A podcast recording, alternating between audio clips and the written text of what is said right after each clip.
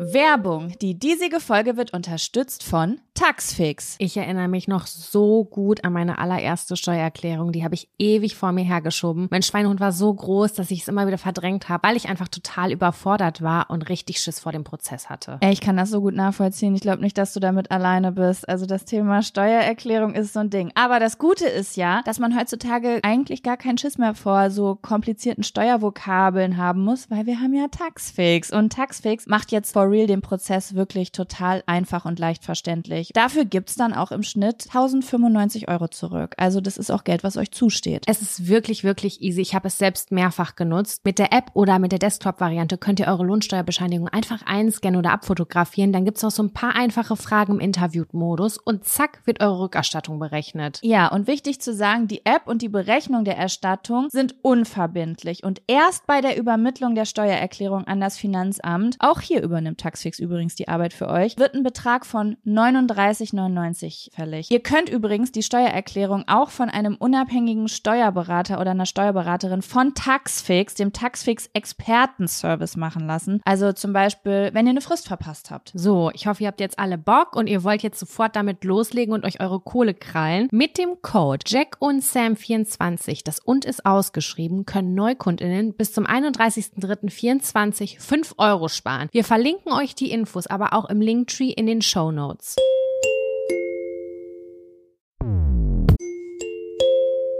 Werbung. Die diesige Folge wird unterstützt von Taxfix. Ich erinnere mich noch so gut an meine allererste Steuererklärung. Die habe ich ewig vor mir hergeschoben. Mein Schweinehund war so groß, dass ich es immer wieder verdrängt habe, weil ich einfach total überfordert war und richtig Schiss vor dem Prozess hatte. Ey, ich kann das so gut nachvollziehen. Ich glaube nicht, dass du damit alleine bist. Also das Thema Steuererklärung ist so ein Ding. Aber das Gute ist ja, dass man heutzutage eigentlich gar keinen Schiss mehr vor so komplizierten Steuervokabeln haben muss, weil wir haben ja Taxfix. Und Taxfix macht jetzt for real den Prozess wirklich total einfach und leicht verständlich. Dafür gibt's dann auch im Schnitt 1095 Euro zurück. Also das ist auch Geld, was euch zusteht. Es ist wirklich, wirklich easy. Ich habe es selbst mehrfach genutzt. Mit der App oder mit der Desktop-Variante könnt ihr eure Lohnsteuerbescheinigung einfach einscannen oder abfotografieren. Dann gibt's noch so ein paar einfache Fragen im Interview-Modus und zack wird eure Rückerstattung berechnet. Ja, und wichtig zu sagen, die App und die Berechnung der Erstattung sind unverbindlich und erst bei der Übermittlung der Steuererklärung an das Finanzamt, auch hier übernimmt Taxfix übrigens die Arbeit für euch, wird ein Betrag von 39,99 fällig. Ihr könnt übrigens die Steuererklärung auch von einem unabhängigen Steuerberater oder einer Steuerberaterin von Taxfix, dem Taxfix Expertenservice machen lassen. Also zum Beispiel, wenn ihr eine Frist verpasst habt. So, ich hoffe, ihr habt jetzt alle Bock und ihr wollt jetzt sofort damit loslegen und euch eure Kohle krallen. Mit dem Code Jack und Sam 24, das und ist ausgeschrieben, können Neukundinnen bis zum 31.03.24 5 Euro sparen. Wir verlinken euch die Infos aber auch im Linktree in den Show Notes.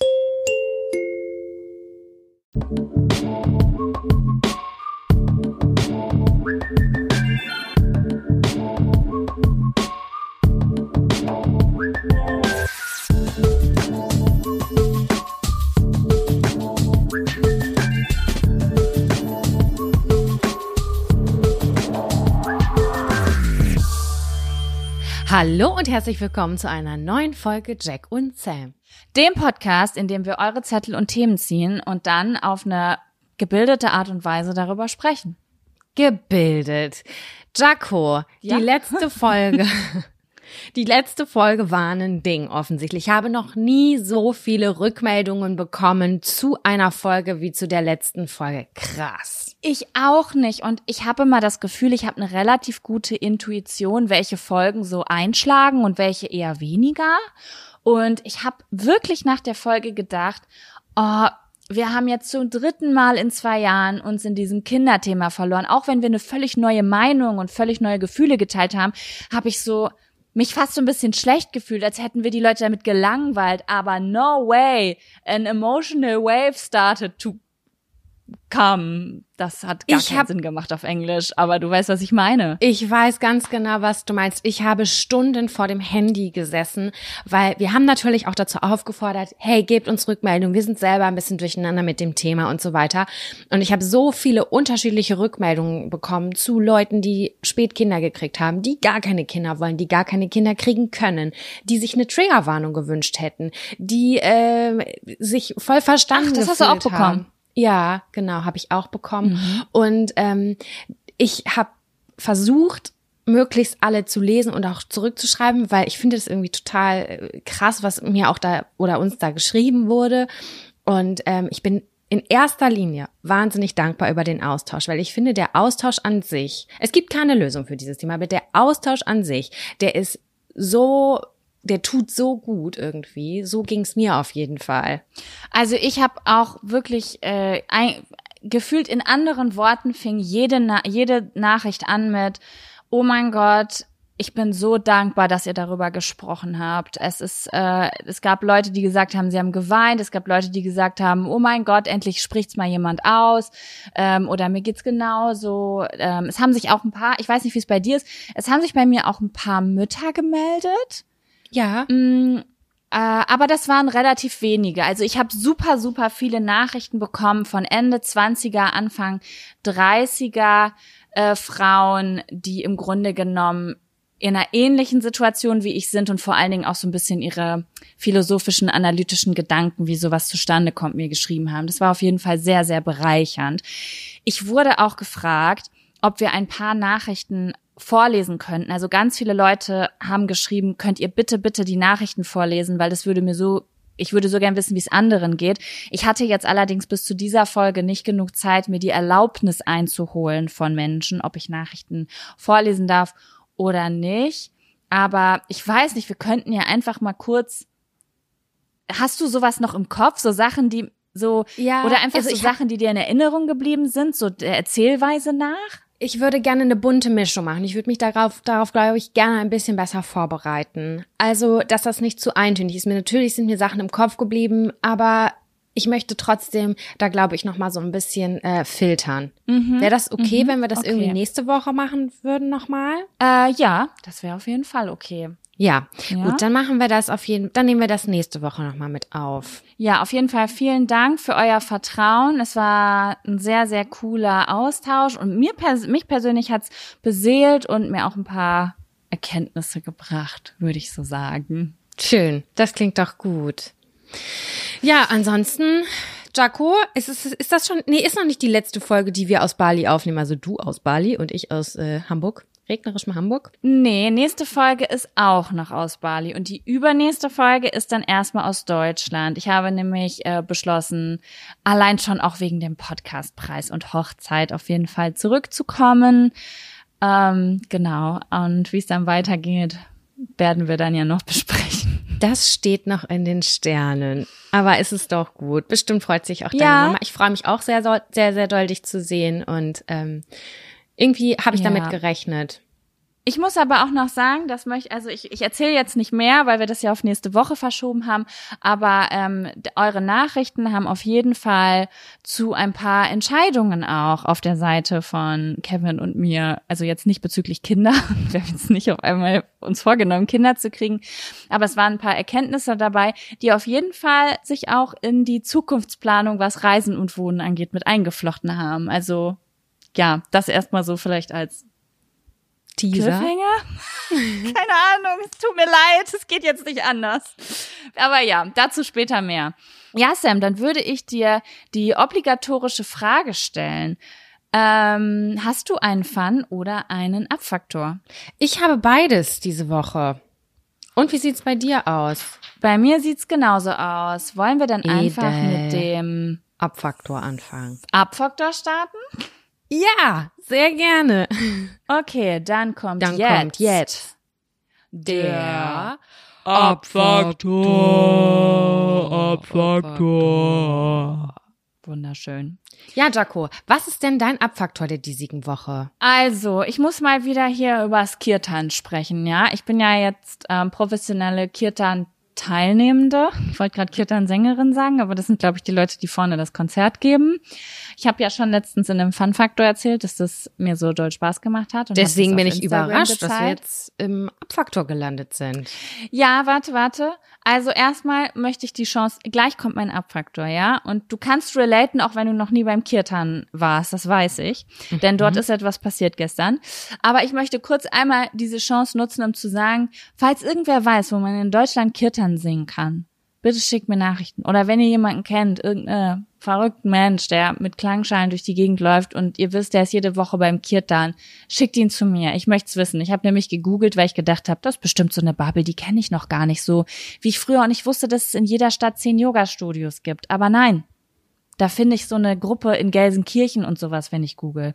Deswegen, falls ihr da ah. Tipps habt, gerne an mich. Und ähm, ja, jetzt kommen wir aber zu meinem Abfaktor auch wenn das schon ein Abfaktor ist, dass ich das nicht gefunden habe, hast du ein neues Hobby und findest nichts. Das ist so, wie wenn du töpfern willst und es geht einfach nicht. Oh, ich habe dafür Weil's eine Connection reingekriegt äh, letzte Woche, muss ich sagen. Oh. Das war oh. geil. Das war richtig geil. Also vielleicht haben sich da ein paar Möglichkeiten eröffnet, muss ich sagen. Ja, äh, über guck, Telegram tatsächlich. Keine Internetseiten, über Telegram. Deswegen ist ähm, dieser Podcast wichtig, damit wir beide Tipps kriegen, wo wir machen können, was wir machen wollen. Ja, aber die ähm, können wir dann ja auch weiterleiten, wenn es geil ist. Richtig, richtig. Genau. Ja, ich teile das auch gerne, falls andere. Ansonsten habe ich beschlossen, werde ich das, also ich lerne das dann jetzt. Ich gehe nach, ich habe schon gegoogelt, ich gehe nach Belgien in die Schule und dann mache ich das. In 3232 Lübeck mache ich eine Kletternggruppe. Geil. Kommst du? Ich komme auf jeden Fall. 100 Prozent. Ja, cool. Gut, also nun zu meinem Abfaktor. Ich war gestern Abend beim Kirtan. Nicht da, wo ich sonst war, sondern woanders. Weil da, wo ich sonst war, das ist immer nur sonntags und das reicht mir nicht. Und dann dachte ich, ich gucke mal, wo gibt's das vor allen Dingen hier in meiner Nähe in Canggu noch. Ja, und dann bin ich da gestern Abend hin und ich muss sagen, er kam nicht ran an die letzte Erfahrung, aber es war trotzdem schön. Aber es gab eine Sache, die mich jetzt extrem abgefuckt hat. Und zwar Handys. Oh nein, es wurde gefilmt. Mhm. Ja, also ich, oh, ich war richtig doll im Struggle mit mir selbst, weil ich kenn, kennst du auch das Gefühl, du bist irgendwo und du bist dir vielleicht auch nicht ganz sicher, ob es cool ist zu filmen oder nicht, aber du würdest so gern eine Aufnahme oder ein Foto machen für deine Instagram Story oder so. Kennst du das Gefühl? Ja, natürlich, klar. Und ich will natürlich nicht, dass jemand zum, also eigentlich, auch wenn niemand mitkriegt, was ich fühle, möchte ich ja niemandem soll sich ja jeder frei bewegen dürfen, so wie ich mich ja auch frei bewegen können möchte, wenn ich irgendwie gerne eine Sequenz aufnehmen möchte oder so. Aber mhm. gestern hat's mich wirklich ein bisschen gestört. Beim Kirtan, wo ich letztes Mal war, da war das so, dass derjenige, der das geleitet hat, hat so ein paar Grundregeln am Anfang gesagt. Also zum Beispiel, verlasst bitte nur den Raum, wenn es wirklich notwendig, also wenn es wirklich dringend ist. Ähm, und Handys bitte beiseite lassen. Es ist nicht schlimm, wenn ihr also ihr könnt gerne irgendwie irgendwann mal eine Aufnahme machen, falls ihr das posten wollt oder so, aber ansonsten wäre es halt cool, wenn die Handys einfach wegbleiben würden, damit für euch selber, oh. damit ihr diese Erfahrung macht, wie das ist, wenn man ganz da ist und dieses Gemeinschaftsgefühl halt hat. Und das ist nämlich, glaube ich, wirklich das, warum es mich so gestört hat. Dieses Kirtan ist ja miteinander singen, eben von gerade um davon wegzukommen. Weißt mhm. du? Also es ist ja ein Gemeinschaftsgefühl, so wie wenn man, wie man sich zusammensetzt, um vielleicht ein Spiel zu spielen oder ein intensives Gespräch zu führen. Es gibt ja einfach so Dinge, wo das Handy wirklich einen Unterschied macht, ob es da ist oder nicht. 100 Prozent. Und es war wirklich voll krass, weil es waren halt auch weniger Leute da. Ich glaube, es waren so acht bis zehn Leute da. Letztes Mal waren halt 50 Leute da, ne? Ah, okay. Und es waren alle durchgängig am Handy. Das Handy lag vor ihnen mit dem Bildschirm nach oben. Die Leute haben einfach aufgehört zu singen und haben ihre WhatsApp, ich habe das gesehen, weil wir sind da zusammen und haben ihre WhatsApp-Nachrichten beantwortet, haben nonstop gefilmt und Fotos gemacht und es hat mich so traurig gemacht. Boah, verstehe ich, ich ja, total. Das, das klingt jetzt total scheiße, aber ich bin halt mit dieser Erwartungshaltung reingegangen vom letzten Kirtan singen, wo ich das halt so geil fand, dieses gemeinsame Singen und alle waren voll happy und waren so, man hat sich gefühlt wie ein großer Freundeskreis, weißt du? Es war hat mhm. richtig Spaß gemacht und alle waren am Lachen. Und diesmal war es halt so, dass irgendwie immer nur die Hälfte mitgesungen hat, weil jeder zwischendurch am Handy war und oh, ich weiß auch nicht, es hat mich so traurig gemacht, weil ich habe ja auch Eintritt dafür bezahlt. Ne? Ich verstehe das. Ich finde, dass Handys voll oft den Vibe killen, insbesondere wenn man sowas Achtsames macht irgendwie, wo ja. man irgendwie so ganz bei sich sein soll. Das funktioniert halt einfach überhaupt gar nicht. Ganz schlimm. Ganz ja, schlimm. das ist das, das ist es irgendwie, ne? So, weil ich meine, ich kann natürlich nicht die Erwartungen an andere haben, aber ich bin dann, ich, ich gehe natürlich da rein, um genau das Gegenteil von dem zu erleben, wenn ich von meiner Bildschirmwelt komme. Deswegen geht man ja auch irgendwie in die Meditation. Es ist wie eine Meditation, das muss ich sagen. Mhm. Kirtan ist wie Meditieren mit Singen. Und ich meditieren und Yoga und und Kirtan und sowas. Ich finde irgendwie, das kann man mal machen. Es soll ja, es soll ja niemandem was verboten sein. Aber 80 Prozent davon sein Handy in der Hand haben. Oh, das hätte mich auch abgefuckt. Ich krieg das, Mhm. also das ist was ganz, ganz anderes. Aber ich war vor, weiß ich nicht, einem Monat oder zwei im Kino und rechts und links die Leute von mir waren die ganze Zeit am Handy. Und das habe ich in meinem Blickwinkel die ganze Zeit gesehen. Und ich meine, Kino ist nun wirklich nichts Meditatives, Tiefgründiges, aber es hat mich richtig Ja. genervt. Weißt du, wie ich mich dann fühle? Hm? Einsam. Ganz einsam. Mhm. Weil das ja, ich gehe, weil man geht ja zum also ich finde das voll geil, ins Kino zu gehen und zum Beispiel alle erschrecken sich, weil was Gruseliges passiert oder alle lachen, weil was Witziges passiert. Und wenn alle aber das Handy in der Hand haben, dann kriegt man das immer nur so halb mit. Das ist nicht so ein Gemeinschaftsgefühl. Und warum geht man denn ins Kino? Damit man gemeinsam mit anderen Leuten Film guckt. Sonst kann ich ja auch zu Hause einen Film gucken. Ja, es ist so. Das killt so oft den Vibe. Und das ist dieses Problem, dass du halt dich gar nicht fokussieren kannst. Weder beim Film gucken noch beim Singen. Mit dem Handy in der Hand Es- oder auch in ja. der Nähe kannst du dich nicht konzentrieren. Es ist eine harte Sucht, ne? Das ist halt, das sieht man dann voll krass einfach. Aber ja, es ist, und ich rede hier nicht, um Gottes Willen nicht, dass sich jemand angegriffen fühlt. Ich bin selbst auch im Kino, beim Kirtan, ich bin, egal wo ich bin, ich bin immer zwischendurch mal am Handy, weil ich was fotografieren oder filmen will oder vielleicht, wenn irgendwas ganz Wichtiges ist, was mir auf der Seele brennt und ich will kurz gucken, ob doch jemand, sowas passiert mir auch zwischendurch, ne? Ist ja überhaupt gar kein Problem. Aber so dieses, ähm, alle fünf Minuten, fünf Minuten am Handy sein oder so, das, oh, ich, ich mag das. Ja, so diese gerne. Handbewegung, die man schon gar nicht mehr kontrollieren kann. Ich habe halt tatsächlich die letzten Tage viel mit meinem Freund drüber geredet. Weil, ähm, ja, keine Ahnung, wir haben so drüber geredet, wie unser Handyverhalten ist. Ich habe ihn, ich habe ihn beobachtet. Ich habe ihn beobachtet, ähm, zufälligerweise. Er war mit dem Rücken gedreht zu mir und er hatte sein Handy so offen. Und ich habe eine ganz hektische ähm, App-Führung gesehen. Und der hat immer so geslidet von einer Seite zur nächsten. Und ich dachte mir nur so, was macht der denn da? Und dann habe ich ihn am nächsten Tag so drauf angesprochen. Ich so, du sag mal, ich habe das gestern gesehen. Du hast da so wild wie so eine wie eine Maschine auf deinem Handy. Hast du was gesucht oder so? Dann meinte er so, ja, irgendwie ist mir das dann auch aufgefallen. Äh, so, ich habe dann alle News fertig gelesen und habe ich geguckt, ob noch wieder irgendwelche von vorne anfangen. Ich so, ja, think about it, Alter. Das ist nicht gesund. Das ist, ja, das ist voll krass. Ich habe äh, letzte Woche ein Video gesehen von The Changeman. Der hat eine Woche lang ist der ohne sein Handy aufs Klo gegangen und da hat er gesagt, dass es auch ähm, wissenschaftliche Ergebnisse dazu gibt, dass nur zwei Minuten Scrollen, wahllose Scrollen, ohne dass man jetzt irgendwo eine E-Mail schreiben will oder so, sondern Scrollen auf Social Media oder so, egal ob man negative oder positive Sachen kommt, äh, guckt, ein Gefühl der Traurigkeit hinterlassen im Ja, Körper vom das Menschen. fühl Das fand ich ich. voll krass. Ja, also ähm, ja, wahrscheinlich hat's mich auch einfach so genervt, weil ich gerade weg will von diesem Leben, was nur am Handy stattfindet. Ich finde es ganz schlimm, es macht ganz schlimme Gefühle mit mir. Ähm, das, ich verteufel natürlich nicht das Smartphone. Ich habe meine Screentimes hoch, aber ja, wenn man dann natürlich davon weg will und Sachen bucht, um dann und irgendwo hingeht, um Zeit mit Menschen zu verbringen, anstatt mit einem Gerät und dann sind alle am Gerät, dann ist es Frustrierend. frustrierend halt Ja. manchmal, ne? Ja, aber dann gehe ich halt das nächste Mal wieder dahin, wo ich weiß, dass alle das genauso fühlen wie ich. Gibt's ja auch hier den Ort, ne? Machst du das dann nochmal mit? Kriegst du das, kannst du das nochmal mitnehmen dann in dem, an dem Sonntag in dem anderen Ort? Ja, kann ich. Nächsten Sehr Sonntag gut. würde ich nochmal hingehen. Ja. Genau, so, das war's von mir. Sam, was ist dein Abfaktor? Oh, Jaco, ich habe geschlafen wie eine Wilde, wirklich wie eine Wilde. Ich habe so schlecht geschlafen. Wir nehmen heute etwas früher auf als sonst. Äh, wir haben ungefähr angefangen, keine Ahnung, halb neun wollten wir uns eigentlich treffen, Viertel vor neun, wie auch immer.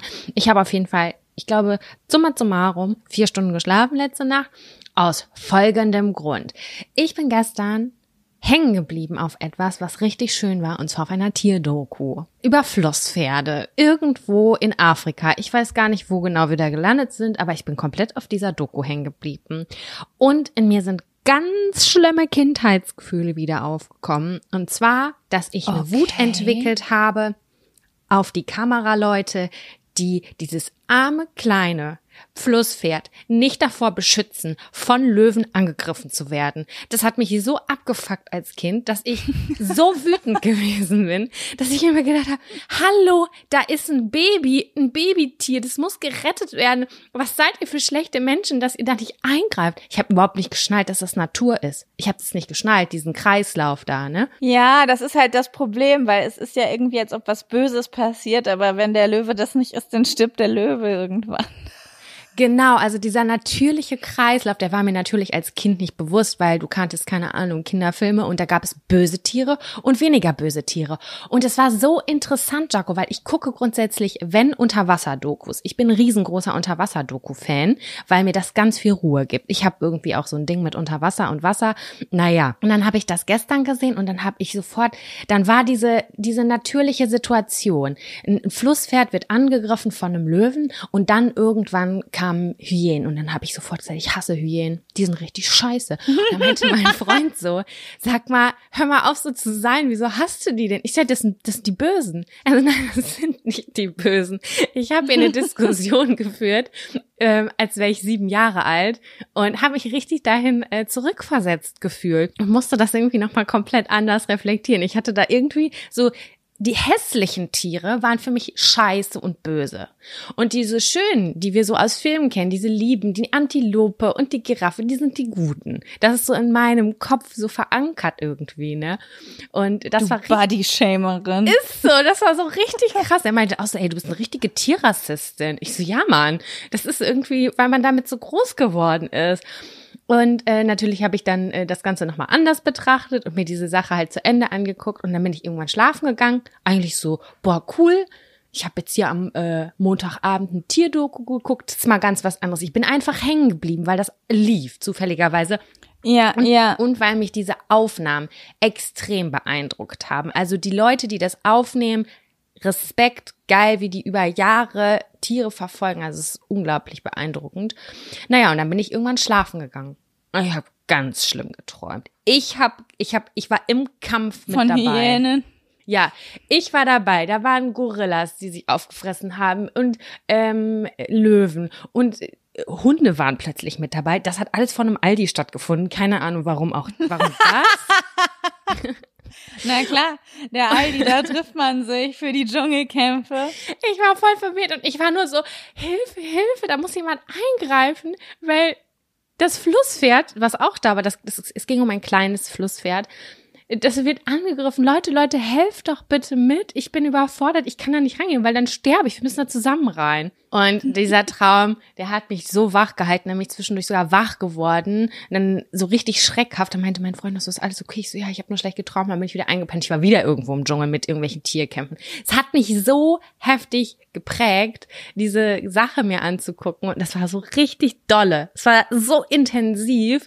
Und heute Morgen bin ich wach geworden und dachte so, okay, ich kann Horrorfilme gucken, aber Tierdokus, die machen mich fertig. Ich habe ich hab auch geheult, als ich die geguckt habe. Gut, ich bin auch möglicherweise kurz vor meiner Periode ein bisschen emotional gewesen, aber ich habe während dieser Tour Tierdoku auch gestern ein bisschen heulen müssen und dann musste ich immer wieder lachen, weil ich gedacht habe, oh Gott, du bist so absurd, Samira. Also, naja, egal. Ja, aber das, auch schön. Ich habe ich hab eine Frage. Ja. Wollen wir vielleicht mal Sexy Seven Dokus machen? Oh, da bin ich ganz von mit dabei. Sehr gerne. Weil ich bin nicht so eine natürliche Doku-Guckerin, ne? Also, ja. das muss quasi eigentlich, das, die meiste Zeit meines Lebens musste das zufällig laufen und dann war ich all in. Aber ich bin nicht jemand, der es anklickt. Gibt ja manchmal so Sachen, die man von sich aus irgendwie nicht startet, weil man denkt, man würde es nicht fühlen. Ja. Und jetzt habe ich aber letzte Woche, also erstmal habe ich auch von The Changeman letztens ein ähm, Video gesehen, wo er eine Woche lang, der macht immer eine Woche lang irgendwas. Ist ein geiler YouTube-Kanal, Leute, könnt ihr euch mal reinchecken. Wollte ich auch schon mal als Gast in unserem Podcast holen. ist ein geiler Typ. Waren wir auch schon mal im Podcast? Haben wir auch schon mal erzählt, Im ne? YouTube-Video ne? waren wir. Im YouTube-Video, genau. Da hat er auch mit uns was getestet. Und er hat nämlich auch letztens ein Video hochgeladen, eine Woche lang ähm, Dokumentarfilme gucken. Das ist ja auch mhm. nochmal was anderes. Ich glaube, Dokumentarfilme sind ja so richtige Filme. Und Dokus sind ja auch so 40, 50 Minuten, auf, ja. Ja, genau. Und ähm, ja, dann habe ich mir letztens angeguckt, eine Doku auf Netflix zu äh, so einem äh, wie heißt es denn, Orca in bei SeaWorld, also sozusagen, was da, also so oh, traurige Sachen. Ich habe viel geweint, muss ich dazu sagen. Ja. Ne? Mhm. Äh, so Tierschutzgeschichten und Haltung und oh mein Gott, das war, aber es war trotzdem sehr cool. Also ich, ich habe mich was heißt, ich war sehr traurig danach, aber ich war danach sehr, äh, ich war froh, dass ich es geguckt habe. Falls du Ja. verstehst, was ich meine. Voll, klar. Ne? Ir irgendwie, das ist irgendwie komisch. Irgendwie habe ich mich gut gefühlt, aber ich war auch traurig. Aber du weißt vielleicht, was ich meine. Doch, das war da doch auch gedacht, dieses oh. äh, Seefang-Doku auf Netflix, die war auch richtig belastend. Ich weiß gar nicht, die war vor einem Jahr, ich weiß auch gar nicht mehr den Namen, aber äh, äh, da, danach war so, okay, Fisch, oh, naja, okay, es, ist ein krasses Business. Also es ist gut, das geguckt zu haben, aber es ist auch nicht ohne. Sorry, was wolltest du sagen? Mhm. Ja, es kommt, ich glaube, es kommt drauf an. Manche, also äh, ich es gar, ich habe auch schon so heftige Dokus geguckt. Danach habe ich mich nicht gut gefühlt, weil ich mich dann machtlos gefühlt habe. Aber ich mag's. Manchmal geben mir so Sachen ein gutes Gefühl, weil dann fühle ich mich irgendwie so. Mein Herz ist dann neu aktiviert worden und ich hinterfrage nochmal so meine Gefühle singen gegenüber oder wofür ich vielleicht stehen will oder also irgendwie sowas. Das hat sich auf jeden Fall gut angefühlt. Auf jeden Fall habe ich dann in dem Moment gedacht, oh mein Gott, ich will viel mehr Dokus gucken. Und wenn wir Sexy Seven Dokus machen, dann werde ich in letzter, dann ist es für mich ein Ansporn in nächster Zeit, ein bisschen mehr Dokus zu gucken. Voll gerne, weil ich glaube, Dokus sind mein liebstes Genre zurzeit. Ach, guck. Ja, Weil gut, ich okay. finde, dass es gibt, also ich habe ein sehr hohes Kriterienspektrum, was das angeht. Ähm, also die müssen ganz bestimmte Voraussetzungen haben, damit ich die nicht scheiße finde. Also es darf niemals was Nachgespieltes darin vorkommen. Niemals, niemals, das hasse ich sehr. Stimmt, das war schon mal ein Abfaktor ganz am Ja. Anfang. Das, das fuckt mich einfach übelst ab, dass wenn das dann so gefaked ist. Ich mag das, wenn die wirklich sehr faktenbasiert sind und gute Bilder zeigen und ich danach irgendwie was gelernt habe, aber ich kann dabei auch richtig erholen und das, das finde ich richtig geil. Und es gibt so viele großartige Dokus einfach frei zur Verfügung über die öffentlich-rechtlichen in der Mediathek und auch bei Netflix und Co. auf jeden Fall. Und ähm, das lieb ich. Ich muss mal gucken. Ich, ich werde mal drauf achten. Ich bin mal gespannt, ähm, weil es gibt ja so viele verschiedene Dokus, ne? So emotionale oder ge äh, geschichtliche, alles mögliche. Okay, das, das schließt sich überhaupt nicht aus, was ich gerade gesagt habe. Aber ähm, ich bin mal gespannt. Ich werde mal darauf achten, ob ich Kriterien habe, nach dem, was ich gut finde oder nicht. Ja, und auch ich würde mich würde auch interessieren, welche Rubrik dir am meisten gefällt, ob es Wissenschaft ist oder ähm, ja irgendwie was gibt's denn noch Geschichte, äh, wie heißt denn Ja, alles. Es Ja. gibt zu allem, es gibt ja zu allem was, ne? Du kannst ja auch Dokus übers Reisen angucken oder über Spermien. Ich habe neulich eine gesehen über Osteopathie bei Säuglingen. Keine Ahnung, wie ich da gelandet bin. Aber es war so interessant. Oh mein Gott. Und wie das halt auch wissenschaftlich funktioniert. Und ich war so, oh Gott, krass. Wow, ich liebe das. Oder über Darmbakterien. Hammer, Hammer einfach. Es gibt so keinen Scheiß. mhm. Ja, aber Ja, Tierdokus nice. sind nicht mein Genre auf jeden Fall. Ja, wobei sie dich ja schon sehr bewegen. Ja, aber also Das hat dich auf jeden diese Fall Nacht hätte ich verzichten können. Nee, gelangweilt hat's mich Ja. nicht, aber war hart. Crazy. Ja, okay, Sam, was sagst du? Äh, bist du bereit für einen Fun-Faktor? Ja, ich bin bereit für den Fun-Faktor. Dann kommt jetzt der Fun! Fun-Faktor. Faktor! Fun, Fun Faktor. Das ist der Fun Faktor. Faktor. Fun, Fun Faktor. Jaco, was war Ja. geil? Also, ich weiß so was, ich muss jetzt einfach mal, es ist kurz und knapp, aber es ist eigentlich eine Frechheit, dass ich das noch nicht genannt habe als Fun-Faktor, seit ich hier bin. Ich möchte einmal kurz einfach Props an Balinesen rausgeben. Es ist unfassbar, diese Freundlichkeit hier. Ich glaube, ich bin noch nie in meinem ganzen Leben an einem so freundlichen Ort gewesen Oh mein hier. Gott, wie schön. Es ist einfach so heftig. Es ist so, ich merke richtig, du weißt ja, ich habe so leicht äh, eine Zeit lang schon, oder schon länger so leicht soziophobe Züge, ne? So mit meinem, oh, ich traue mich nicht zu telefonieren und oh Gott, ich warte, bis die Person weg ist im Flur, damit ich rausgehe. Das hört hier alles auf, weil die, das, ich weiß nicht wieso, es ist einfach, man kann hier keine Angst vor Menschen haben, weil alle einfach so nett sind. Also wirklich einer von hundert hat mal schlechte Laune. Also so jedenfalls, schlechte Laune ist ein blödes Beispiel. Die haben bestimmt auch schlechte Laune, aber es ist einfach so herzlich in der Öffentlichkeit, weißt du? Es wird, Krass. keine Ahnung, 20 Mal in wenn ich in einem Restaurant bin, irgendwie man sagt, dass, also zum Beispiel Danke zu sagen, ist hier so viel. Ich glaube, jeder Mensch sagt hier 250 Mal am Tag Danke. Für alles. So. Manchmal, ich gehe nur raus aus einem Restaurant und sag auf Wiedersehen, danke. Und die sagen, danke, danke, danke, dass Sie hier gegessen haben. Gestern wurde ich abgeholt, ähm, weil ich mein Visum verlängern wollte. Ich setze mich ins Auto und er sagt, danke, äh, er hat gesagt, äh, thank you for giving me a job. What? Das war sein Okay. erster Satz, als ich mich reingelesen habe. Es ist so ganz viel Herzlichkeit und Dankbarkeit hier, so ganz freundlich. Aber also, gilt das an auch viele westlich gelesene Menschen oder ist es auch insgesamt einfach so? Nein, es ist einfach insgesamt. Hier ist halt auch so ganz viel Karma-Denken. Ne, Ja, unterwegs. stimmt. Also ist ja der Hinduismus ist hier auf Bali halt größtenteils vertreten. Das heißt, ähm, die sind halt auch viel im Karma-Denken drin, weswegen glaube ich auch noch mal mehr Mühe reingesteckt wird, ein guter, freundlicher, herzlicher Mensch zu sein. Und wenn das alle machen, dann ist es einfach geil. Das ist ja nur schlimm bei uns, wenn du immer nett bist und dich scheiße behandeln lässt von anderen Leuten. Aber wenn die Leute, wenn alle zueinander nett sind, das ist, das ist voll der Moodboost, Alter. Glaube ich. Das ist schon so ein bisschen. Deswegen, ja. Wenn ich, ich finde ja, dass die Leute im Rheinland auch immer sehr freundlich sind. Wenn ich da zum Bäcker gehe, werde ich irgendwie freundlich begrüßt und krieg irgendwie ein nettes Ding, äh, nett, äh, nett meine Brötchen zusammengepackt. Wenn ich das in Berlin oder in Hamburg mache, ist es möglicherweise, kann sein, dass es ein bisschen weniger freundlich ist. Ist pauschalisiert, weiß ich, aber man sagt das so über die Leute im Rheinland. Und das waren auch meistens meine Erfahrungen. Und da haben wir auch schon mal drüber gesprochen, dass wir gesagt haben, dass wir das eigentlich ganz angenehm finden, weil das eine die eigene Laune nicht so runterdrückt, sondern eigentlich mit erhebt und man Lächeln im Gesicht hat. Sagt, ja, danke, Ihnen wünsche ich auch einen schönen Tag. Und das macht irgendwie so total viel aus, als wenn alle irgendwie nur grimmig obendrein gucken, warum auch immer. Ja, ich glaube, dass da niemand was für kann, ehrlich gesagt. Ich glaube, das ist einfach der Vibe, der dann, der Massenvibe, sage ich jetzt mal, weißt du?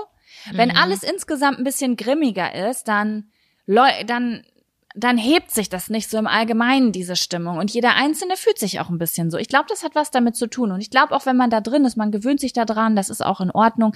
Man kann das auch, ähm, wenn ich jetzt irgendwie in Ostwestfalen unterwegs bin, wo die Laune jetzt auch nicht so nice ist, dann du, du gewöhnst dich daran und es ist dann auch in Ordnung, wenn du da bist. Verstehst du? Ich meine es ja nicht, als ob man sich dann scheiße fühlt oder so, aber ich muss sagen, insgesamt, ich persönlich bin ein Tucken glücklicher, wenn alle um mich rum auch glücklich wirken. Und ich glaube, dass das bei Ja. allen denselben Effekt hat, so dass es eben nicht mehr, nicht fake ist, sondern echt ist. Oh, weißt du, wie ich das Find- meine? Ich, ich verstehe, ich verstehe ganz genau, was du meinst. Ich ähm, hatte Ja, gestern und diese Situation. Sorry, ich Ja, wollte nur ganz kurz sorry. noch was sagen. Ich wohne hier in einer Straße, wo sehr viele Kiosks sind, ne? Und ähm, ich, also der nächste zu mir, da arbeitet immer eine Frau, die ist so scheißen unfreundlich, dass ich Angst habe, dass ich mein Geld nicht zu schnell hinlege, dass ich nicht, keine Ahnung, was mache. Ich, ich find's richtig kacke. Aber das ist eigentlich der mit der besten Auswahl. Das ist der Kiosk mit der besten Auswahl. Es ist halt einfach so. Und ich habe jetzt schon bemerkt, dass auch wenn ich dass ich immer einen anderen Kiosk bevorzuge, der ein Tick teurer ist und der auch weniger Auswahl hat. Aber da ist einfach der Mann so nett. Ich gehe da rein, ich gehe mit dem Grinsen wieder raus. Und das macht für mich voll was aus. Das habe ich auf jeden Fall beobachtet und habe es gestern mal meinem Freund gesagt. Ich habe ihm gesagt, ich gehe nicht mehr zu der Frau, die regt mich richtig auf. Er meinte, also ich mag die auch überhaupt nicht. Und habe ich gesagt, geh zu dem schräg gegenüber, der ist viel geiler. Ja, Ja, so. Das ist leider so. Ich meine, es tut mir leid für die Frau. Sie hat wahrscheinlich, sie ist bestimmt auch nicht so happy, wenn sie so scheiße drauf ist. Aber ja, so, so ist es halt, ne? Man geht dann, jeder Mensch möchte sich gut fühlen oder zumindest die Stimmung halten, die man hat, dass sie nicht noch mehr abrutscht. Und deswegen ist es ganz schön, wohin zu kommen.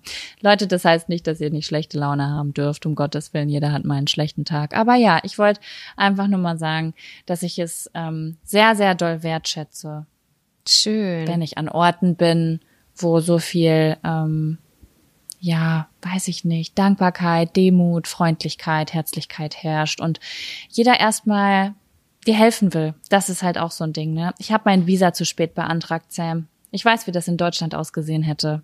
Hier hat das ganze Büro zusammengehalten, weil wir müssen jetzt dieser deutschen Frau hier helfen, dass sie keine Probleme mehr hat. So war da die Stimmung. Süß. Ne? Ja, ich war nur zweimal ja, ja da unterwegs und ähm, ich fand es am Flughafen immer ganz besonders, dass da Guides auch waren, die dir helfen, geholfen haben.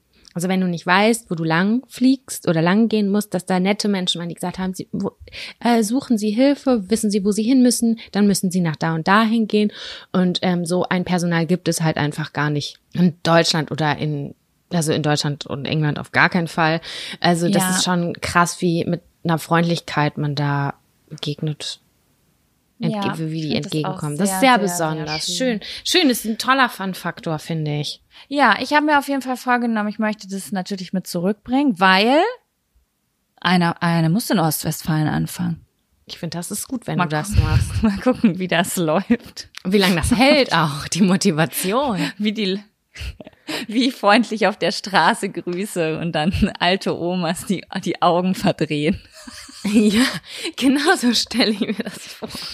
Es wird, aber ich muss dazu sagen, ich weiß noch damals, als ich glaube, das, ich weiß nicht, ob ich das schon mal im Podcast erzählt, als ich damals aus Thailand, das erste Mal Thailand kam, da waren wir ja auch so super krass positiv und aufgeschlossen, weil wir eben aus dieser, aus diesem positiven Vibe rauskamen. Und dann war das am ersten Tag, was wir gemacht haben, sind wir sind in die Videothek gefahren. Und ja, da hat, da ist man noch in die Videothek gefahren und hat sich DVDs ausgeliehen und wir haben das gemacht und dann haben wir einfach die DVDs umsonst bekommen weil der Typ an der Kasse gesagt hat, boah, das war so ein freundliches Gespräch mit euch, das hat mir viel bessere Laune gemacht, das geht auf mich. Und da habe ich gesagt, guck, es ist ein Virus, Freundlichkeit ist ein Virus. Ja, geil, Mann. Ja. So, Sam, was ist dein Fun-Faktor? Mein Fun-Faktor ist eigentlich relativ klein und zwar ist mir aufgefallen, dass wenn ich über dem Kopf bin, muss ich doller lachen. Also, ich strecke mich manchmal und lasse dann immer meinen Kopf vom Bett runterhängen oder vom Sofa hängen. Das mache ich ein paar Mal am Tag. Irgendwie tut mir das gut. Und dann lasse ich so meine Arme runter, runterbaumeln und das ist wie eine Art Lachtherapie. Ich muss immer lachen, wenn ich überm Kopf bin und mein Lachen hört sich komplett anders an, weil ich weiß nicht, weil die Lunge irgendwie anders liegt oder so und dann lache ich ganz laut und tief, wie eine Hexe ein bisschen. Ich kann es nicht anders erklären. Vielleicht sollten wir ganz Norddeutschland einmal auf den Kopf hängen. Jaco, probier das mal aus. Also jetzt nicht jetzt. Ich habe ich hab auch schon überlegt, ich mache das jetzt Wieso im Podcast, nicht jetzt? weil ich habe Angst, dass der Vorführeffekt nicht nicht klappt. Willst du es probierst du es jetzt aus? ich hänge schon auf dem Kopf. Und wenn du jetzt dolle und laut lachst, dann verändert sich dein Lachen.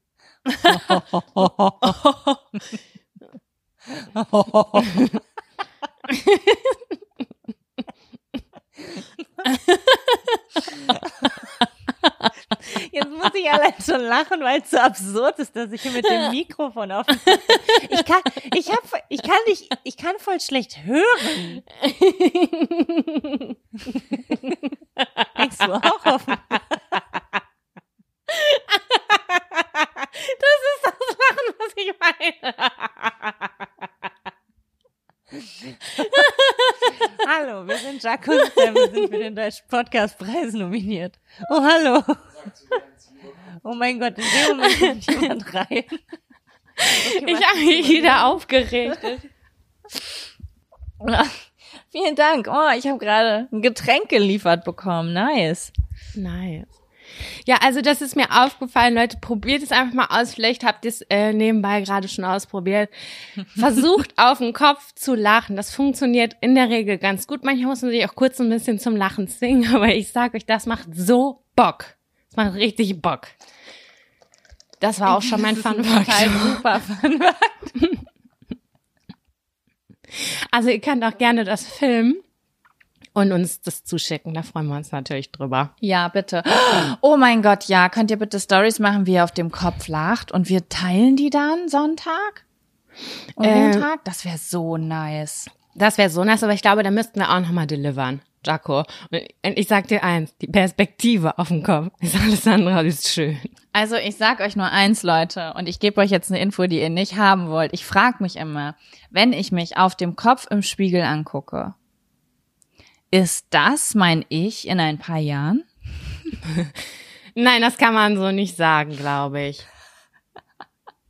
Also ich mag mich über Kopf gar nicht gerne sehen. Da denke ich mir so, ach du Scheiße, nee, das sieht aber komisch aus. Da sehe ich aus wie 55. Also da sehe ich locker, weiß ich nicht, 15 Jahre älter aus. Meine Augen sind Ja, dann einfach gemacht auch ich. weg. Weil die von, von meinen We- Wangen so weggedrückt werden. Mhm. Ja. Ey, Ja. ich habe gerade hier ein Getränk ge ge geschliefert bekommen. Das ist jetzt gar nicht auf der Geilheitsskala so weit oben, wie ich gedacht habe. Was ist denn das? Das ist ein Matcha Latte. Ich bin ähm, hier auf Matcha hängen geblieben, aber es ist ganz unterschiedlich. In manchen Restaurants ist das so richtig süß und, und fühlt sich eher an, als würdest du Milchshake trinken. Aha. Und dann gibt's halt sowas wie das hier und dann hast du das Gefühl, du hast Rasen gemixt. Ah, lecker. Naja. Aber gut. Den braucht jetzt zum Wachwerden. Okay, Sam, was sagst du? Bist du bereit, um den ersten Zettel der diesigen Folge zu ziehen? Ja, bin ich.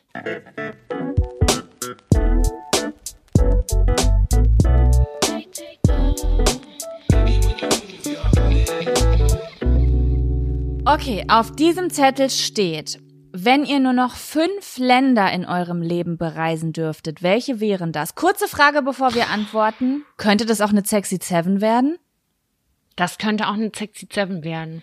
Ich bräuchte Ich dazu finde- Bedenkzeit. Ich brauche Bedenkzeit. Okay, ich finde, das ist eine richtig, ich habe mir nämlich schon Notizen dazu gemacht und ich sag dir, Sam, das ist nicht so einfach. Das kann man, das muss man aus verschiedenen Perspektiven betrachten und ich finde, das ist eine richtig gute Sexy Seven so, wenn man bis zum Ende des Lebens nur noch sieben Länder bereisen dürfte. Welche Ja, finde ich auch Okay, gut. interessant. Vor allem sind es dann die, die man schon gesehen hat oder sind es die, die man noch gar nicht gesehen hat und wo man nur schöne Fantasien drüber hat?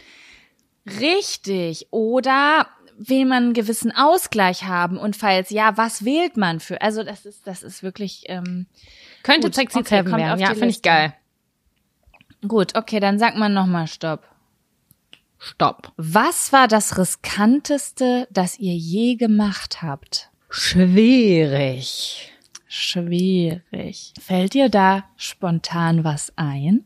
Also riskant, das ist ja so, Risiko ist für mich irgendwie immer was mit Thrill, mit krasser Geschwindigkeit, mit, keine Ahnung, sowas mäßiges, weißt du? Aber Das ist nämlich genau das Ding. Was, was meinen wir mit riskant? Weil ich finde, das, was wirklich riskant ist, ist, was für mich zum Beispiel auch gefährliche Sachen sind, ist nochmal was anderes als etwas, was sich riskant angefühlt hat, weil man zum Beispiel was macht, was gesellschaftlich nicht der Norm entspricht oder sowas. Ja, verstehe. Ja, klar, es kann um- natürlich auch äh, riskant sein, wenn du irgendwie dreimal deine Bachelorarbeit nicht abgegeben hast, obwohl du hättest, hättest tun müssen. Genau. Aber das hat sich dann ja riskant angefühlt. Aber unterm Strich wird niemand in Deutschland sterben, wenn er seinen fucking Uni-Abschluss nicht hat. Aber es fühlt sich verdammt riskant an. Deswegen, Also ich habe ah, ich habe zwei Sachen, so Kleinigkeiten im Kopf. Also was ich auf jeden Fall so rückblickend auch riskant vielleicht nicht, vielleicht ist auch mutig oder so das Gefühl, dass ich es dass ich damals so früh ausgezogen bin von zu Hause. Das war schon, finde ich, was risikobehaftetes, was mir auch Angst gemacht hat. das stimmt. Das stimmt. Also- es war krass mutig. Also ich habe gefühlt in dem Alter äh, noch die Windeln angehabt und du bist selbstständig, äh, selb, hast ein selbstständiges Leben angefangen zu führen. Genau, also kurz Respekt um vor. Kontext zu geben, meine Eltern waren ähm, mitten in der Scheidung und äh, denen ging es auch beiden nicht äh, besonders gut und ich habe für mich entschieden mit, ich weiß nicht, ich glaube, ich, ich bin gerade 18 geworden, wenn es hochkommt und habe gesagt, ich ziehe aus. Ich ziehe aus und ich habe das selber geklärt mit auch mit Ämtern, mit Finanzen, mit Strom anmelden, mit Wohnung suchen, mit die Wohnung einrichten. Das habe ich alles selber gemacht. Das war nicht einfach. Und das war alles zu meiner Abi-Zeit, die ich dann ja richtig verkackt habe. Und ähm, das war auf jeden Fall was sehr riskantes. Im Nachgang, jetzt so, weil, keine Ahnung, 15 Jahre später kann ich sagen, war eine richtig gute und smarte Entscheidung, weil das ist so ein bisschen wie das, über, über das wir eben gesprochen haben. Wenn du merkst, es sind Leute um dich herum, die eigentlich die ganze Zeit nur die Stimmung drücken und die dir nicht gut tun zu diesem Zeitpunkt, dann zu sagen, ich brauche Distanz, das ist ja eigentlich was Gutes, um sich zu Ja, schützen. Und das war eigentlich Ja. der Move dahinter. Und ähm, das war halt ein bisschen, ein bisschen, es war Familiendrama damals. Das ist alles in Ordnung mittlerweile. Aber das war für mich auf jeden Fall ein risikohafter Schritt. Und meine Schwester meinte neulich ähm, noch was zu mir. Sie meinte, Sam, ich weiß noch ganz genau, was für eine Potsau du warst. Und ich war so, hä? Ich? Sie so, und du meinst das ja auch mal. Die boah, Wohnung war Küche voll schlimm. war so ekelhaft, ne? Die war so eklig. Und ich war so, ja, stimmt, das ist mir komplett entfallen. Ich war, natürlich ging es mir auch mental nicht sehr gut und dementsprechend sah es auch bei mir aus. Und ähm, ich habe einfach nur im Moment gelebt. Ich habe viel Party gemacht und äh, du warst acht, 17, vernachlässigt. 18. Wir waren Kinder zu dem Zeitpunkt. Voll. Voll. Ich weiß noch genau, wie wir in dieser Wohnung saßen und wir haben Spaghetti Bolognese gekocht mit so einem bisschen Eisbergsalat daneben und wir haben über uns geredet, als ob wir 40-jährige Hausfrauen wären, weil wir so stolz waren, dass wir ein Gericht gekocht haben. Hallo mit Salat auch noch. Ey, krass, drei Komponenten. Ja. Wow. Das war auf jeden Fall, äh, das war auf jeden Fall riskant, fand ich. Äh, auf eine Art, auf eine. Mhm. Also danach war alles irgendwie weniger riskant, habe ich so das Gefühl. Ja, also ich muss auch sagen, was du eben meintest mit riskant und Geschwindigkeit und sowas, da habe ich eben überlegt, ich hab, war in meinem Leben schon mal in Situationen, die sich riskant, die riskant, glaube ich, waren oder gefährlich waren, aber ich habe nicht entschieden, das zu machen, sondern Mhm. ich habe mich zum Beispiel einfach in einen Bus in Indien gesetzt und habe dann gemerkt, oh, hätte ich mal gewusst, dass es eine riskante und gefährliche Entscheidung ist, sich in diesen Bus zu setzen. Aber das war ja keine äh, riskante Entscheidung, sondern das Ja. ist einfach eine riskante Situation gewesen. Ne? Voll, verstehe ich, ja. Ja, ich habe auch so ein bisschen überlegt, was mir eingefallen ist. Und mir sind jetzt nicht so richtig. Doch, mir ähm, fällt was ein bei dir auch. Ja, und zwar. Das ist auch so ein bisschen wieder in dieser Schulform. Aber du bist damals, hast du ja erst in Köln studiert und du hast drauf gepokert, dass du den Platz in Bielefeld an der Hochschule bekommst. Wir sind schon umgezogen und so. Es war überhaupt gar nicht fix, ob du diesen Platz hast. Ja, Aber es war schon ein bisschen, bisschen Risiko auch mit dabei. Das stimmt, das stimmt. Ich habe ähm, an einer privaten Hochschule in Köln studiert und ich war total unglücklich in Köln und ich wollte nach Bielefeld wechseln und mit Sam zurückziehen, äh, zurück zusammenziehen. Und ich habe mich dann bei der Uni in Köln exmatrikuliert, ohne zu wissen, ob ich die Zusage in Bielefeld kriege. Das stimmt. Das war ein hohes Risiko. Und da hatte ich auch damals ganz schön Schiss in der Buchse. Aber ich wusste so sehr, was ich will, dass ich das nicht mehr will, dass ich dieses Risiko eingegangen bin.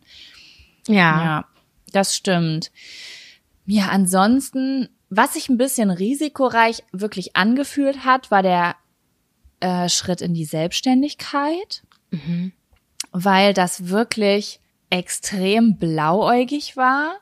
Also die meisten Leute denken, ja, ich habe mich selbstständig gemacht als YouTuberin, aber eigentlich stimmt das überhaupt nicht. Ich wollte als Social Media Managerin mich selbstständig machen und eine Agentur gründen und habe deswegen sozusagen das Jobangebot abgelehnt und wie man heutzutage sieht, hat es auch überhaupt gar nicht geklappt. Das ist einfach zufällig. Es hat mein YouTube dann ist in die Höhe geschossen und ich habe daran gearbeitet. Aber ja, das hat sich damals auch schon echt wie so ein ähm, Risiko angefühlt, so zum ersten gut bezahlten Jobangebot Nein zu sagen und zu sagen, okay, ich ziehe jetzt zurück in mein Kinderzimmer und versuch mal irgendwie eine selbstständige Person zu werden. Das hat sich sehr risikoreich angefühlt. Ja, verstehe ich.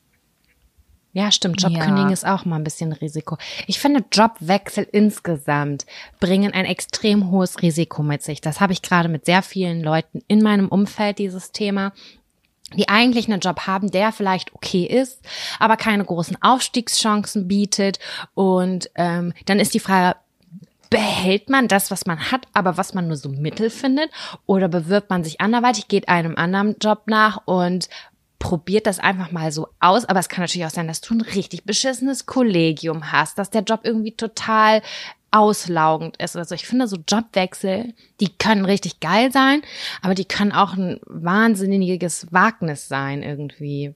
Ja, besonders wenn man schon lange nicht mehr gewechselt hat. Also ich finde immer, wenn man sowieso so in Bewegung ist, so wie wenn du zum Beispiel auf Reisen bist, sowieso, und dann wechselst du einen Ort, das ist so Schnips und schon bist du woanders.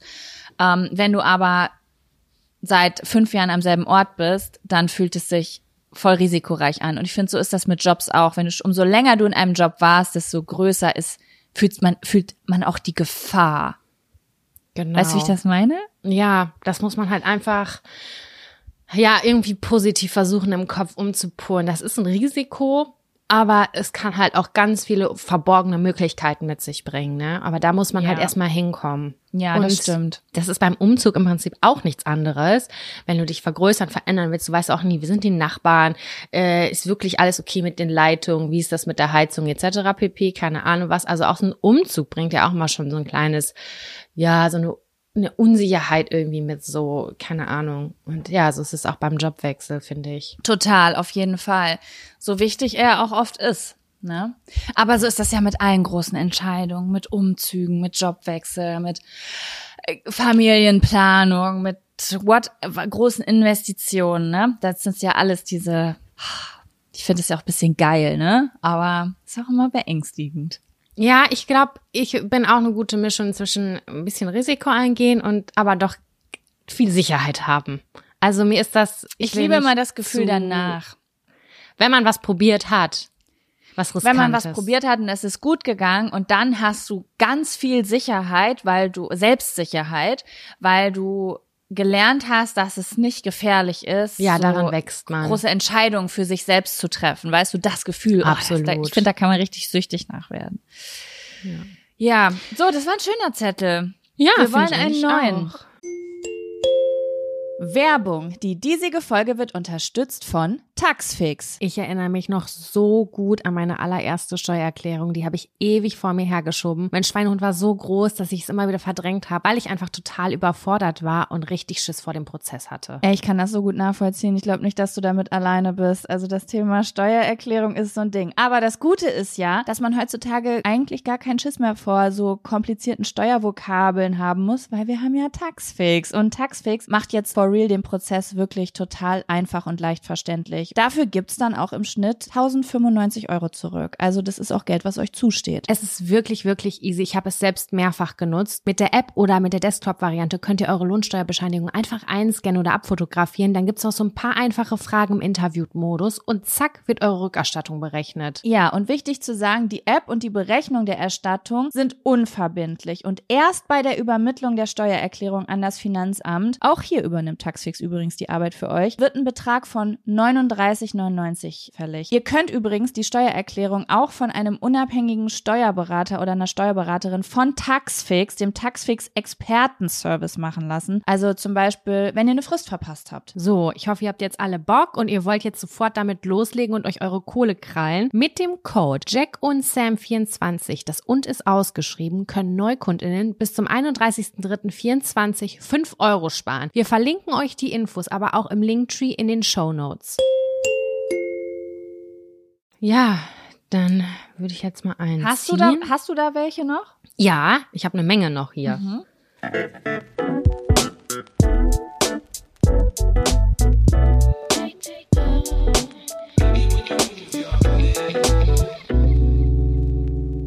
Der letzte Besuch bei der Gynäkologin oder dem Gynäkologen. Die Frage ist eher, ich glaube, ich sollte mal wieder hin. Sam, wann warst du das letzte Mal bei einer Gynäkologin oder einem Gynäkologen? Und hast du einen fest, ist es eine Gynäkologin oder ein Gynäkologen? Da muss ich nicht mehr gendern. Gynäkologin. Ich bin bei einer Frau. Bei einer Gynäkologin. Wie war das? Hast du eine feste? Ach, Ja. erzähl einfach. Was stell ich dir hier Fragen? Da steht ja schon eine Frage. Ich habe doch im Podcast erzählt, dass ich in letzter Zeit irgendwie auch mal immer wieder mal Probleme hatte mit Fungi.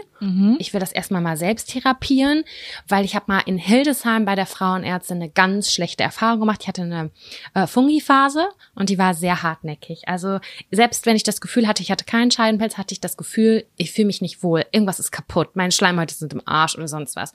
Und ich glaube, ich bin in innerhalb von drei Wochen viermal da gewesen, weil ich so verzweifelt war und solche Schmerzen hatte.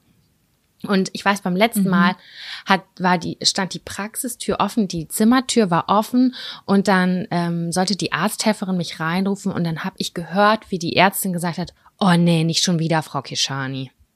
Nein. Und dann dachte ich mir nur Warte, so, hast du das hier schon mal erzählt? Ja, Irgendwie das hab habe ich, glaube ich, schon mal erzählt, glaube ich. Oh, ich werde gerade richtig wütend. Das hat sie nicht gesagt. Und das hat mich so verunsichert. Ich hatte solche Schmerzen über Wochen und Monate. Wirklich, ich war so verzweifelt. Und danach war für mich ein Break. Ich hasse Frauenärzte und Ärztinnen. Ich fand's richtig scheiße.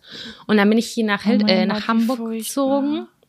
Ich habe wirklich alles nur noch selber geregelt mit Apotheken, mit YouTube, mit äh, irgendwelchen Artikeln, mit Gesprächen zu dir und habe versucht, das selber in den Griff zu kriegen. Und ich war auch sehr erfolgreich. Aber dieses Jahr hatte ich wieder so eine Phase, so eine kurze. Und ich war so super verzweifelt. Und ich habe mich vier Wochen, sechs Wochen selbst therapiert, aber ich hatte die ganze Zeit Schmerzen, obwohl ich das Gefühl hatte, es ist eigentlich ausgeheilt. Und dann bin ich doch zur Ärztin gegangen. Und natürlich bin ich zur Ärztin gegangen, als es gerade da keine Symptome da waren. Und ich dachte schon so, scheiße, soll ich den Termin jetzt wieder absagen? Die sind doch wieder sauer, wenn ich da hingehe. Und dann bin ich da hingegangen, habe ihr mein Anliegen erklärt. Erstmal ganz komisch. Die Fenster sind da nicht abgedunkelt oder so. Also wenn ich dann nackig von dem Umkleidedingen auf den Stuhl gehe, dann können mich die ganzen anderen Häuser eigentlich beobachten. Das finde ich schon ein Oh mein Gott, da habe ich noch nie drauf geachtet beim Frauenarzt. Aber ich glaube, das ist immer automatisch so geregelt, dass niemand was sehen kann. Ne? Deswegen, sonst wäre mir das ja schon mal aufgefallen. Also die haben da so einen milchigen Streifen in der Mitte und ich denke mir nur so, ja, sorry Leute, aber da kann ich von oben und das Hochhaus auf der anderen Seite kann alles sehen. Aber naja, I don't give a fuck. Und dort wohnt Horst mit seinem Fernglas. Das habe ich erst gedacht. Ich glaube, ich würde es vielleicht das nächste Mal sogar thematisieren. Naja, dann habe ich ihr mein ganzes Leiden erzählt. Ich habe ihr gesagt, welche Medikamente ich mir selbst verabreicht habe. Und dann meinte sie so, oh mein Gott, es tut mir so leid für sie. Sie hatte voll Empathie. Und ich dachte immer so, die Wie Leute es auch sagen, sein sollte in dem Job.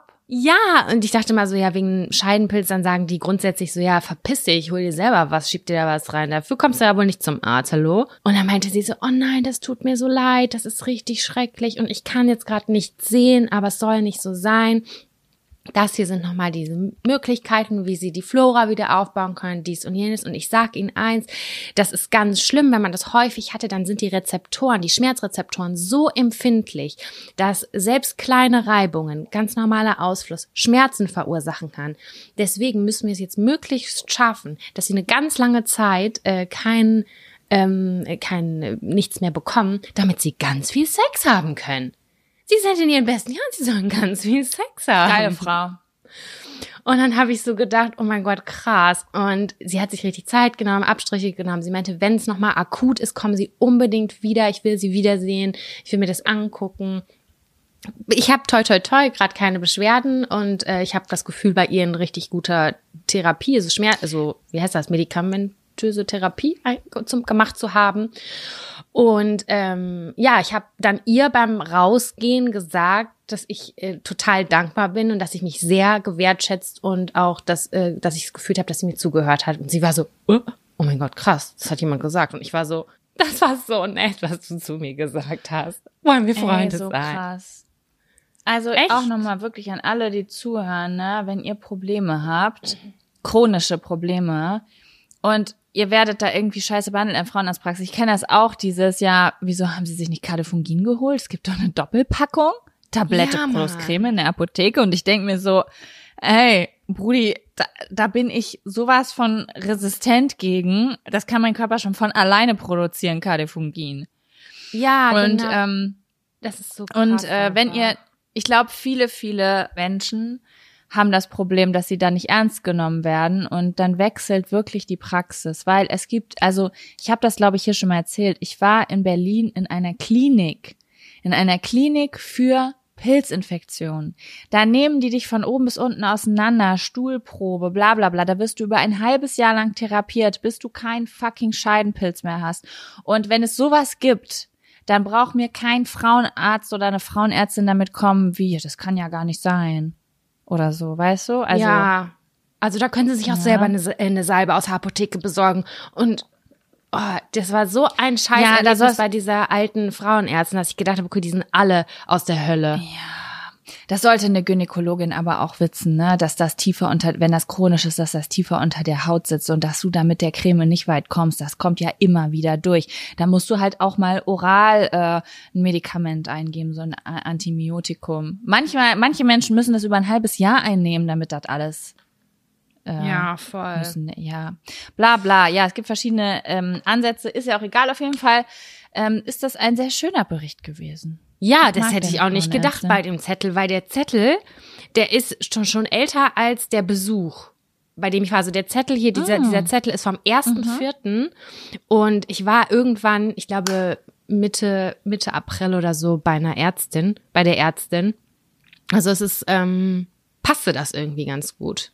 Wie war es bei dir? Wann Ach, warst cool. du das letzte Mal da? Oh ja, ich müsste jetzt wirklich mal wieder. Also bei mir ist ja auch irgendwas nicht ganz in Ordnung. Ich glaube, ich würde irgendwann ah, echt gern mal so einen Endometriose-Test machen, ehrlich gesagt. Ich habe so krasse Unterleibsschmerzen mittlerweile. Aber ich ignoriere das ja gern weg, weil es sind ja auch nur drei Tage im Monat und so. Aber auf jeden Fall, was ich sagen wollte, war, der letzte Frauenarztbesuch war Ist das ein ziemlich scheiße bei mir.